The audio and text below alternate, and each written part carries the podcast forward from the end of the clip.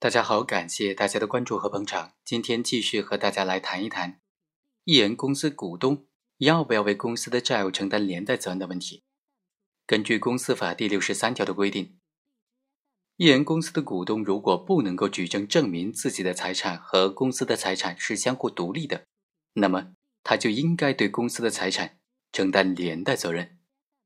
所以在司法实践当中，艺人公司的股东。该提出什么样的证据才能够证明他的财产是和公司的财产相互独立的呢？今天就和大家来讲一个失败的案例。这个公司的股东啊，他只是提供了公司的营业执照、房产证和土地证，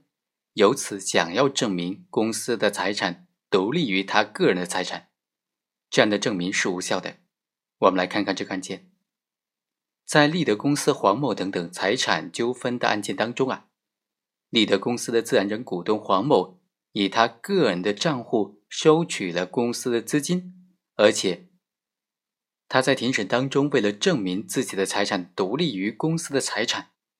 他只是提交了立德公司的房产证和营业执照以及土地证，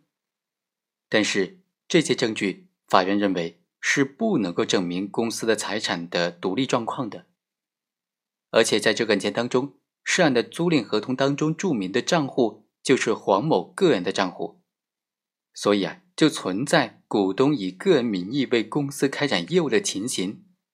而且立德公司作为一人有限责任公司，作为股东的黄某，他没有能够提出足够充分的正确的证据来证明公司的财产独立于他股东自己的财产，所以法院认为股东黄某。应当为公司的债务承担连带责任。